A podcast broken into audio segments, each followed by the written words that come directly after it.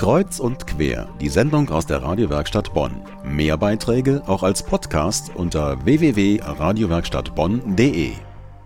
Vielleicht sind Sie diesen Sommer durch Bonn gelaufen und haben sich daran gefreut, was es alles zu sehen und vor allem zu hören gibt.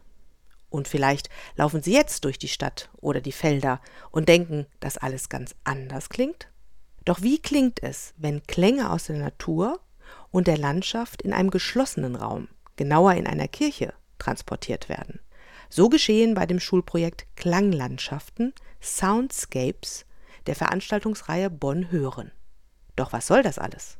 Mein Kollege Christian Klünter war vor Ort und hat nachgehört. Bonn Hören ist ein Klangkunstprojekt, was die Bonner und die Besucher von Bonn dafür sensibilisieren soll, was für verschiedene eigenwillige, unverwechselbare Klänge ihre Stadt hat.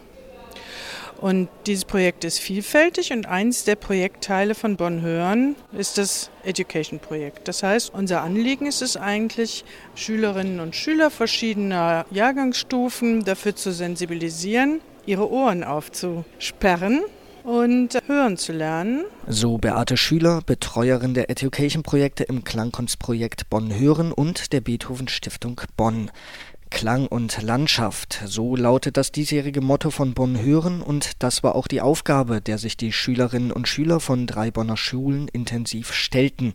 Genaues Hinhören, Klänge aufnehmen und verarbeiten, Fotos machen, Videos drehen und spannende Motive aufspüren.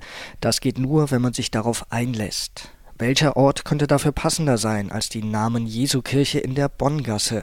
Denn dort gab es die Möglichkeit, sich ganz allein in die Beichtstühle zu setzen und einfach nur zu hören. Und die bereitgestellten Kopfhörer sorgten für die nötige Ruhe und Einkehr.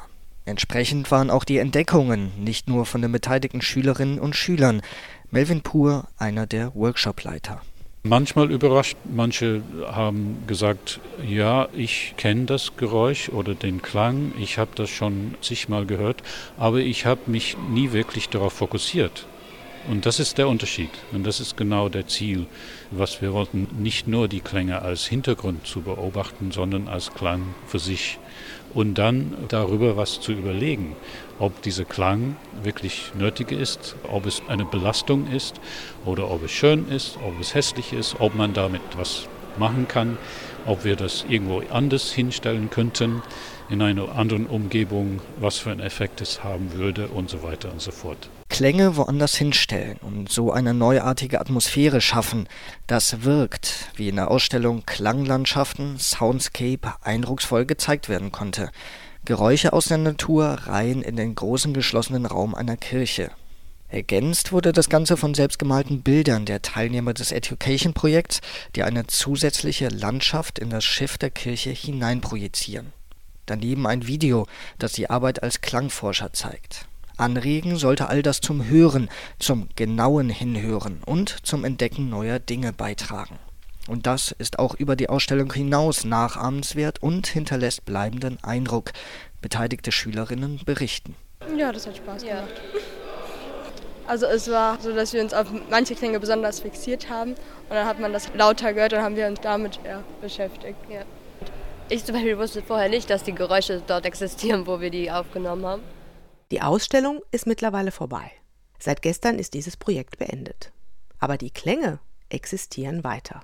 Also wenn Sie Lust haben, machen Sie sich doch auch einmal auf die Suche nach Klängen in Bonn. Es wird bestimmt Überraschungen geben.